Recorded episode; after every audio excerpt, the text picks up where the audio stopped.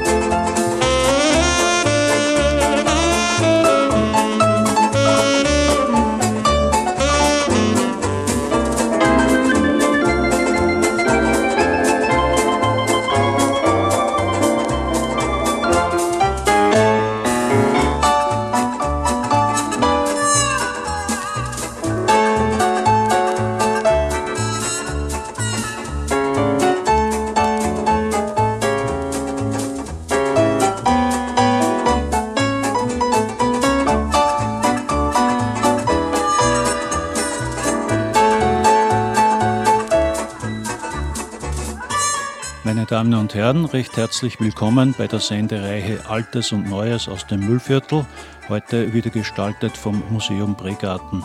Mein Name ist Erwin Zeinhofer und ich befinde mich der, im Studio der Bruckmühle. Und das bedeutet, dass Herr Richard Meinau von der Bruckmühle wieder unser technischer Betreuer ist.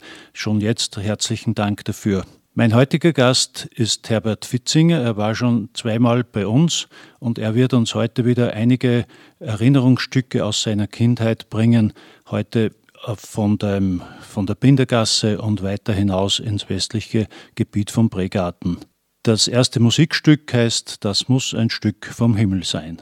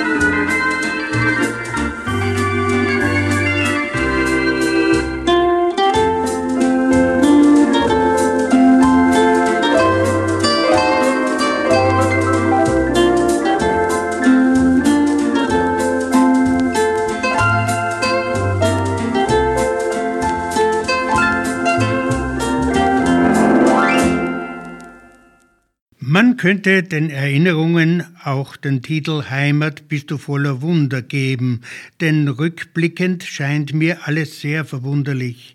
Plätze, Straßen, Gassen und Gebäude und Gärten prägen ein erinnerungsträchtiges Bild eines Heimatortes.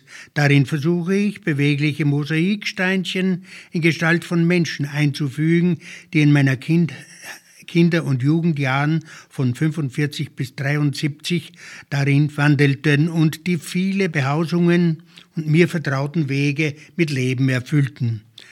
Da immer mehr technische und psychologische Möglichkeiten gefunden werden, um betrogen, getäuscht oder zumindest manipuliert zu werden, ist Heimat noch immer was, an das wir uns vertrauensvoll wenden können, wie an Vater, Mutter, und anderen uns nahestehenden Personen.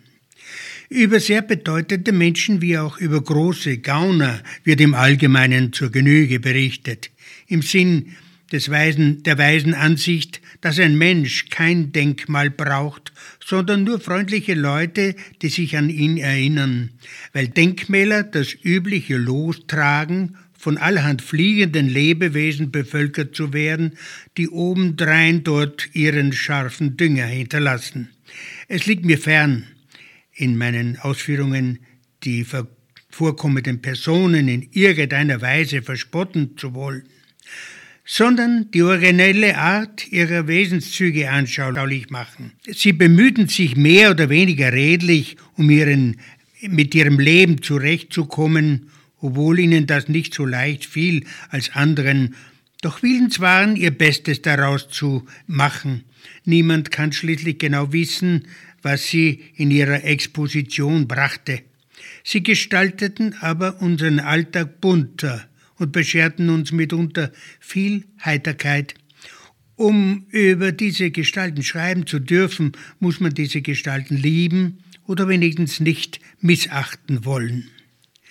Bei einer Diskussion über frühere Geschehnisse in meinem Heimatort sagte mir mein Gegenüber, ich lebte zu intensiv in der Vergangenheit und meine Reprisen würden, wenn sie auch ganz nett anzuhören sind, niemanden mehr vom Hocker reißen. Ich hielt mit der Ansicht dagegen, dass meine Aufzeichnungen ein Bestandteil lokaler Geschichte seien. Die tägliche Informationsflut wird vermutlich morgen auch schon wieder öde Vergangenheit darstellen. Ob später einmal etwas davon für wichtig erklärt wird, bliebe jedenfalls abzuwarten. Mein Bestreben sei, beschauliche Erinnerungen wach zu rütteln. Das ließ mein Gegenüber gelten. Ausgesprochen böswillige Menschen gab es auch. Weiß Gott, was in deren Leben alles schiefgelaufen sein musste, dass sie zu solchen Widerlingen wurden. Ich werde sie nicht erwähnen, es sei denn, sie galten nur als böse, weil sie sich ihren Mitmenschen nicht im verständlichen Maße mitzuteilen wussten. Immer und überall wird es originelle Typen geben. Ich versuche diese Geschichten weiterzureichen an Leute von heute, die sich eventuell für die Vergangenheit ihrer neuen oder alten Heimatgemeinde mehr als nur oberflächlich interessieren. Nachgeborene könnten dieses Angebot lokaler Hintergrundgeschichten als ein heiteres Stück Heimat lieb gewinnen. Vielleicht, verehrte Hörer, sind diese Geschichten fähig, auch ihre persönlichen Reprisen wachzurufen. Erinnerungen sind sehr wohl imstande, unser Gemüt in nicht so beglückenden Stunden zu erwärmen, meint wohlwollend Herbert Leopold Fitzinger.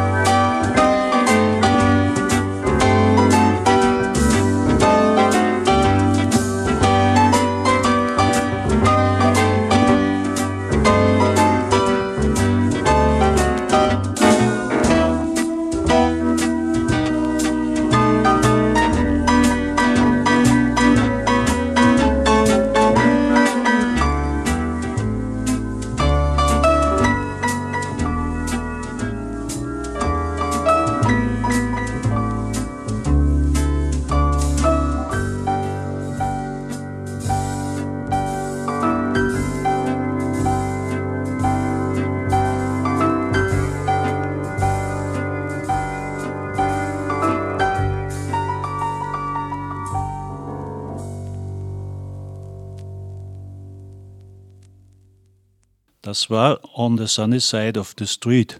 Ob die Bindergasse immer auf der Sonnenseite des Lebens gestanden ist, werden wir hören. Die Bindergasse war, bevor die Althauserstraße neu und ausgebaut wurde, die wesentliche Verbindung vom Zentrum Pregartens in den Südosten.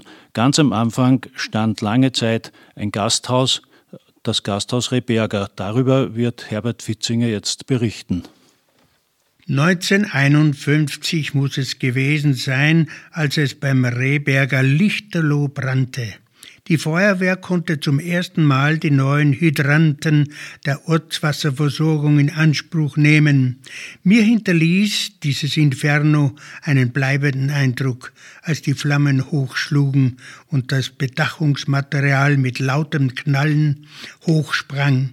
Die Leute aus den Nachbarhäusern liefen aufgeregt hin und her, weil sie fürchteten, das Feuer könnte durch Funkenflug auch auf ihre Dächer übergreifen.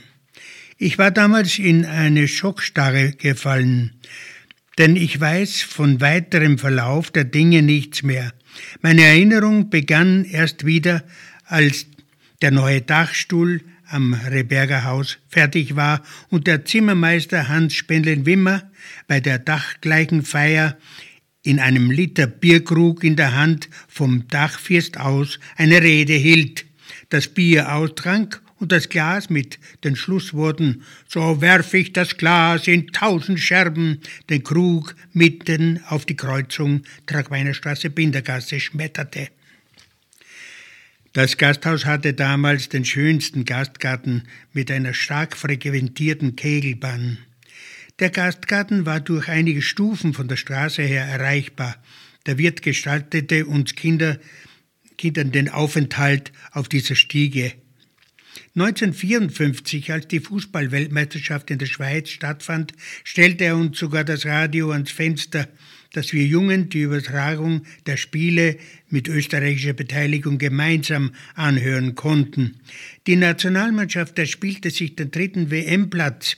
Wir Jungen empfanden große Begeisterung und jubelten laut nach jedem Tor. Dazu fällt mir übrigens ein worüber ich vor einiger Zeit mich sehr ärgerte, als ich mir anlässlich der 25 Jahre Zweite Republik im Fernsehen eine Diskussion über den belasteten Begriff Heimat anhörte, in denen deren Teilnehmer behaupteten, dass wir Österreicher bis heute noch keinen echten Österreich-Begriff erworben hätten und endlich das belastete Wort Heimat fallen lassen sollten. Da dachte ich an die Stunden 54 und 1956 zurück, als große Sportereignisse die Welt auf unser Land aufmerksam werden ließen. Es waren wunderbare Augenblicke. Wir Jüngsten im Lande erkannten und liebten dieses Land, weil unsere Lehrer in der Schule und das Land, das arm und klein war, aber beste Beweise seiner Existenzberechtigung durch große sportliche, wirtschaftliche und kulturelle Leistungen für ein starkes Bewusstsein lieferte. Damals machte uns Toni Seiler in Cortina mächtig Freude, als er in äh, Skifahrern aus aller Welt um die Ohren fuhr und vier Goldmedaillen holte. Dann machten uns die Wiener Philharmoniker mit ihren Neujahrskonzerten in die in alle Herrenländer im Radio übertragen wurden, alle Ehre. Auch von den Salzburger Festspielen wurde laufend im Radio gesendet. Ich habe noch immer das Glockenspiel vom Residenzplatz im Ohr, das die Übertragungen einleiteten. Was faselten dann Journalisten und Sozialwissenschaftler 25 Jahre nach dem Krieg so abgehoben daher, dass wir Österreicher noch immer zu zwei Drittel der Bevölkerung nicht wussten, wo wir hingehören und behaupteten, wir wären ein Teil Deutschlands. Ohne dem wären wir eine Missgeburt. Wo nehmen diese intellektuellen Schwätzer so haltlose Statistiken her? Ich frage mich auch, welche Art Lehrer hatten diese Leute? Denen unser Österreich nicht näher zu bringen wussten oder es gar nicht wollten.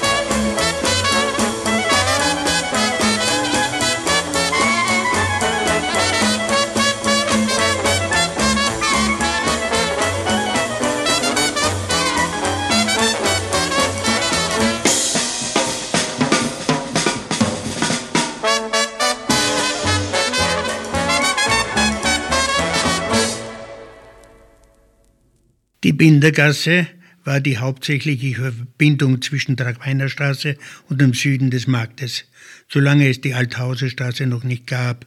Auf der erreichte man die Ziegelei, das Grünbeckler Gut, das Stöckelhuber Gut, den Silberbach und das untere Eistal. So, sie beginnt nach wie vor zwischen Trafik Mager, Pumsenberger, und dem ehemaligen Gasthaus Rehberger, heute Hype privat. Hinter der Trafik steht noch immer das Grabenmann oder Fragner Haus, damals mit Kleinlandwirtschaft. Hier wuchs einer meiner frühesten Freunde, Rudi Fragner, auf. Rudi oder Ussi, wie wir ihn nannten, war der jüngste unter den Fragner Söhnen, die ihren Vater sehr früh verloren. Er wurde erst geboren, nachdem die sowjetischen Soldaten seinen Vater nach dessen Versuch, seine Schwägerin vor Vergewaltigung zu schützen, erschossen hatten.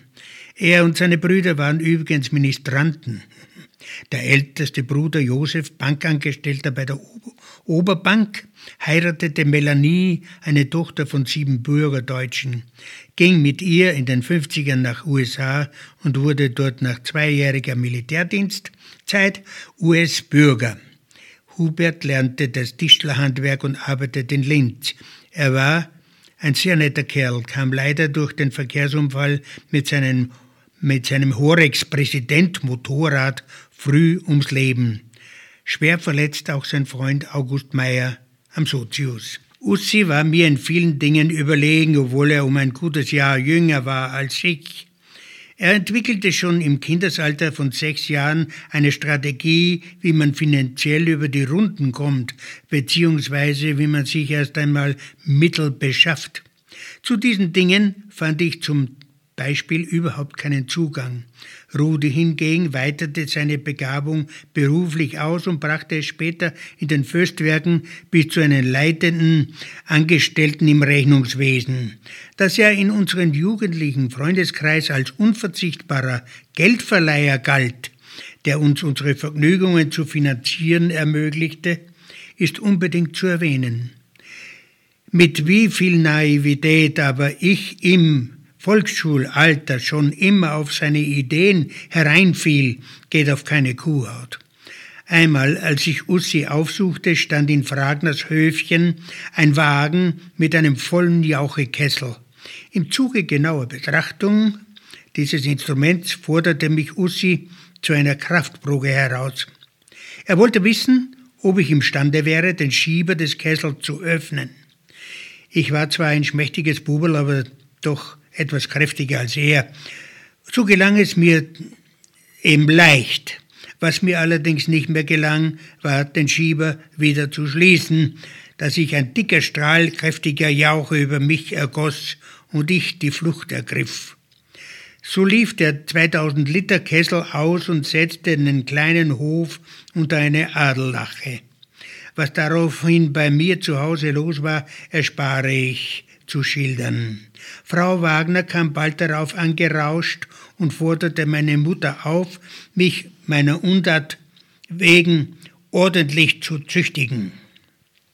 Rudi hatte auch stets eine besondere boshafte Geste parat, wenn wir uns stritten und ich deshalb seine Gesellschaft verließ. Er stellte sich auf die Gasse und rief mir nach. Als ich mich umsah, zeigte er mir hockend den Hinterteil und machte mit den Fingern darauf Zeichen, dass ich ihn etwas könne. Ich lief darauf ihm hinter ihm her und wollte ihn verhauen. Da verschwand er aber schnell hinter dem Gartenzaun.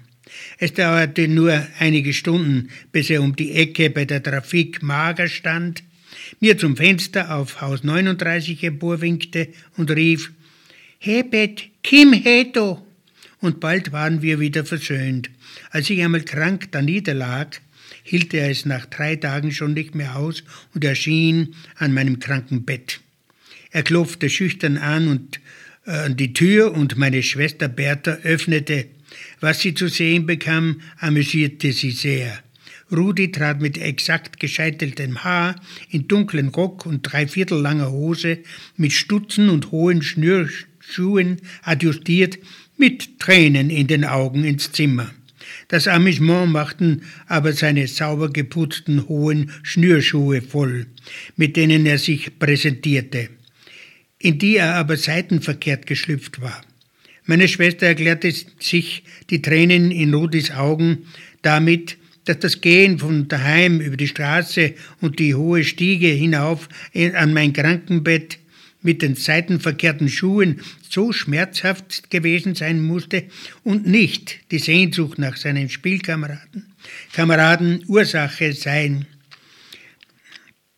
Heute bin ich der Ansicht, dass sich damals der Wille in Ussi gefestigt haben musste, so brav zu lernen und einen ertragreichen Beruf ergreifen zu können, dass ihn nie wieder ein Schuh zu drücken vermöge.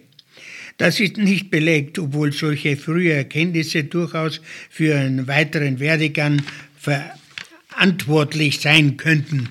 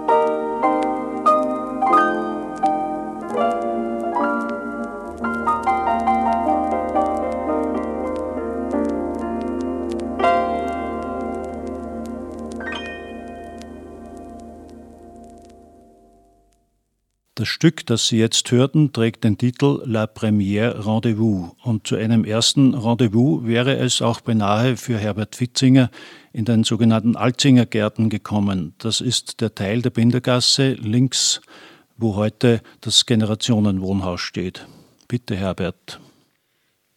Der sogenannte Alzinger Garten erstreckte sich von der Tragweinerstraße zwischen Gasthof Rehberger und dem Alzinger Eiskeller Zwischendurch standen zwei große Kastanienbäume. Das Grundstück reichte der Bindergasse entlang bis zum Haus Kollmann, heute Röhrenbacher. Es lag da wie eine mächtige Festwiese. Tatsächlich wurden dort in den 50ern fröhliche Gartenfeste mit der Blasmusikkapelle abgehalten. Er war Versammlungspunkt für Burschen und Mädel, aber auch wir Kinder hatten hier vom Besitzer geduldetes Spielfeld. Auch als Aufenthaltsplatz für fahrendes Volk wie Messerschleifer, Körbeflechter, Reitenflicker und Pferdehändler diente es. Hier standen sie meist einige Tage mit ihren runden, planen Wagen. Manchmal machten auch vornehme, stolze Zigeunerfamilien hier Halt, mitunter aber auch etwas finstere, verwahrloste Gestalten. Die Leute warten uns vor ihnen und meiden, wir sollten nicht zu nahe an sie herangehen, sonst würden sie uns einfangen, mitnehmen und uns als Sklaven verkaufen. Wir Kinder zeigten aber keine Scheu vor ihnen und hatten uns schnell mit deren Kindern angefreundet. Ganz genau erinnere ich mich noch auf ein besonders hübsches Zigeunermädchen. Es saß am Kutschbock und kämmte ihr blauschwarzes, langes Haar, die es dann zu dicken Zöpfen flocht. Ich beobachtete sie dabei ganz verzaubert. Als sie merkte, dass ich sie anstarrte, schenkte sie mir dafür ein Augenzwinkern und ein wunderbares Lächeln. Ich fiel damals fast in eine Ohnmacht.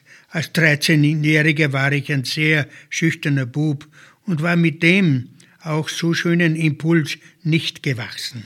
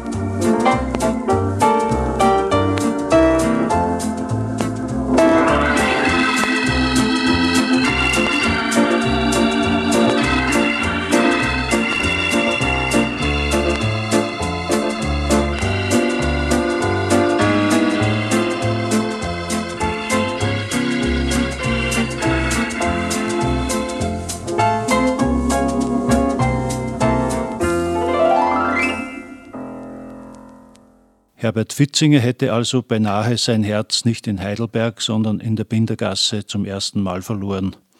Direkt gegenüber dem heutigen Generationenwohnhaus steht ein auffälliges, kleineres Haus mit Holzbedeckung und Holzaufbau. Es ist das Haus Lehner des Tierarztes Dr. Lehner und es hat eine besondere Geschichte. Der Tierarzt Dr. Lehner war befreundet mit dem Architekten Balzarek aus Linz und daher ist sein Haus wohl das erste im Prägarten, das von einem Architekten geplant und gebaut wurde.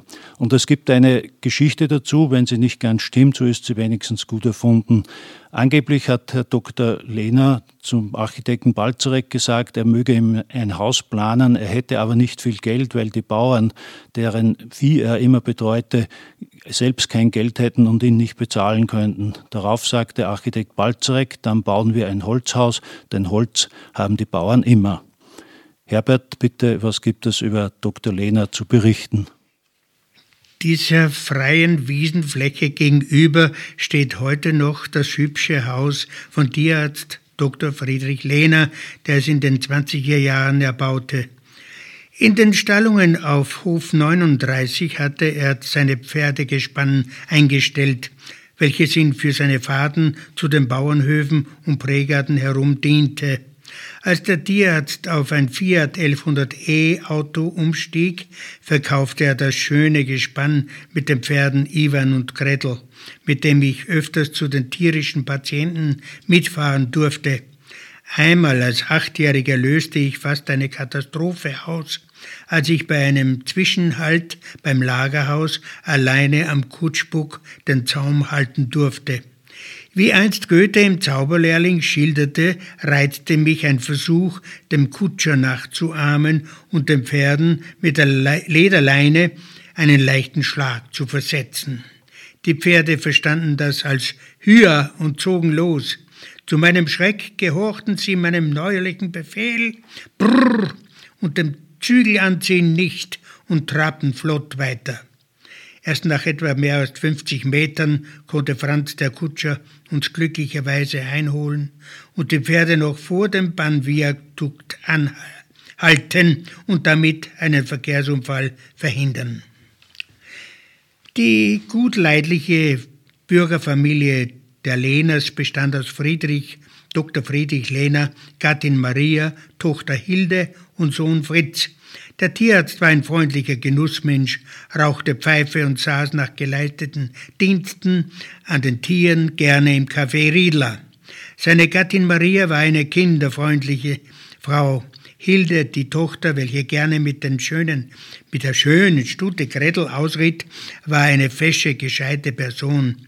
Sohn Fritz heiratete 1955 Clara Ordner, eine Nichte von Frau Maar und die bewohnt heute noch das hübsche Haus in der Bindergasse. Dr. Friedrich Lehner ereilte im Café Riedler der Tod nach einem hypoglykämischen Koma, welches vom gerufenen Arzt aus Wartberg nicht erkannt wurde und ihm in Unkenntnis der Sachlage eine Insulinspritze verabreichte. Dr. Lehner verstarb noch im Rettungswagen. Sein Fiat 1100e wurde an den Straßenmeister Franz Rudelsdorfer verkauft. Die letzten Jahre kam dieses Gefährt in den 60ern in die Hände meines Freundes Ludwig Vogelauer. Das Auto wurde in unserem Freundeskreis zur Legende. Es diente uns noch über ein Jahr zu übermütigen Ausfahrten, obwohl jederzeit eine Havarie zu erwarten war. Wir hatten es Hardy benannt, weil es stets den gleichen Schaden aufwies. Die Kardanwelle vertrug keine Kraftanstrengung mehr und rotierte so unrund, dass die Schrauben der sogenannten Hardy-Scheibe abrissen und die Kardanwelle am Boden aufschlug. Manchmal öffneten, öffneten sich während der Fahrt in den Kurven die hinteren Türen selbstständig, so dass einer, der dort angelehnt saß, vom Nebensitzenden hereingeholt werden musste. Einige im Freundeskreis empfanden dies als Horror. Dennoch setzten sie sich dem Abenteuer immer wieder freiwillig aus.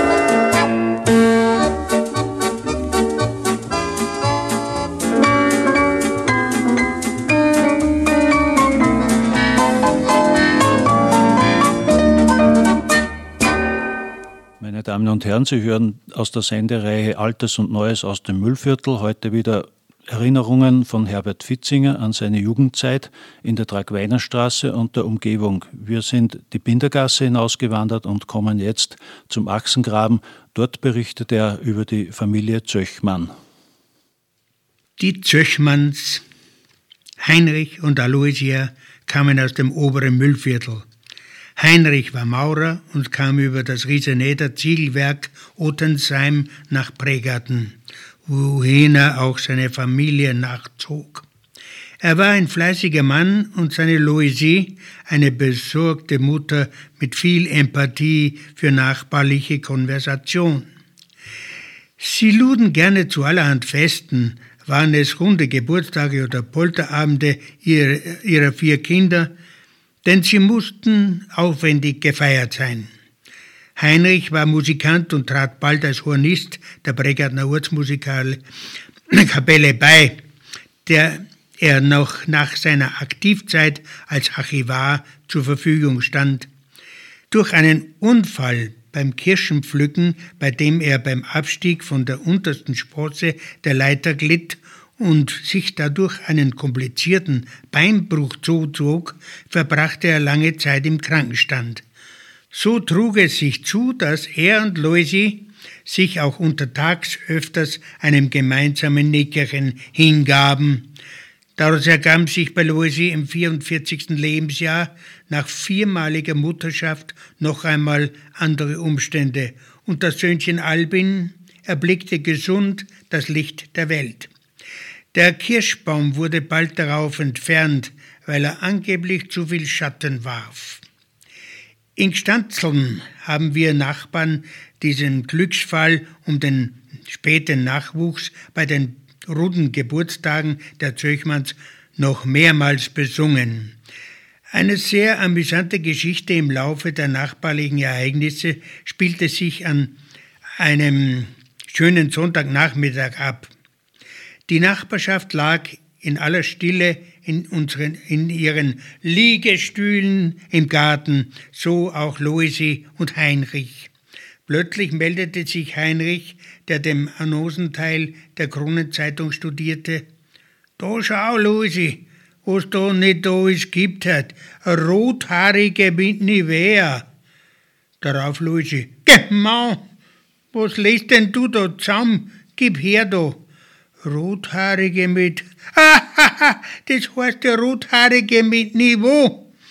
Dieser Diskurs wurde in der Stille der Mittagsruhe so deutlich wahrgenommen, dass alle Leute der angrenzenden Nachbargärten in Gelächter ausbrachen. Es gibt die beiden nicht mehr. Luise, wie ich sie nannte, war sowas wie die Verbindungsperson zu den Nachbarn und sichere Quelle von interessanten Neuigkeiten. Als ich sie einmal um eine bestimmte Neuigkeit befragte, von der sie nicht wusste, gab ich mich zum Schein etwas enttäuscht. Eingeschnappt antwortete sie mir, ja, du tut ja grad so, als wenn ich die größte Trotschen verbrägern waret. Albin, ihr jüngster Spross, erbte wohl ihre Schlagfertigkeit. Der Bub war damals keine sechs Jahre alt, als er mit dem Puppenhaus unserer Tochter Eveline spielte. Ich war gerade damit beschäftigt, für den abendlichen Ausgang mein Lieblingshemd zu bügeln, wobei ich mich Albin mit großen Augen beobachtete. Scherzend spottete ich, Haha, der Albin tut Puppespiele. Leicht herb kam dann die spontane Antwort. Na und? Ein anderer Mann bügelt sie auch Hemd nicht selber. Die Zöchmanns waren wahrhaftig ein besonderer Bestandteil seliger Achsengrabenzeit.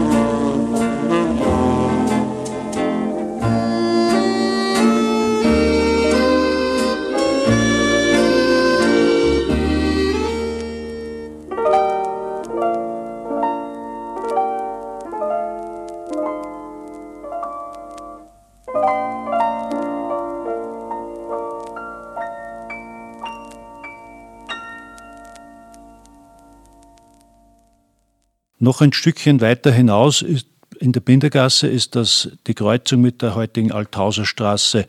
Und dort stand bis vor gar nicht so langer Zeit ein Bauernhaus. Heute sind, ist dieses Bauernhaus mehreren Wohnblocks gewichen, die gegenüber dem Bildungszentrum zu sehen sind.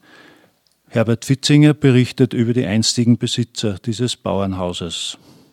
Der Grundbesitz des Bauers Brandstätter Ulgo Predelmeier grenzte die gesamte Länge entlang dem Zielofenareal. Der Bauer war ein eigenartiger Kauz. Waren seine Lebensansichten schon von sonderbarer Art, so waren es die für sein Ableben gedachten Anordnungen noch mehr. Er hatte ohne die betreffenden Personen davon zu unterrichten schriftlich festgelegt, wer im Falle seines Ablebens beim Begräbnis das Kreuz zu tragen habe. Die Sargträger eingeteilt, die Zelebraten und die geladenen Trauergäste bestimmt. Ein Vorgehen, das nach der Eröffnung des Schriftstückes große Verwunderung auslöste, da diese Person Personenreihe dem Verblichenen gar nicht so nahe gestanden waren. Dennoch aber erklärten sich diese Leute bereit, seinem letzten Willen zu befolgen.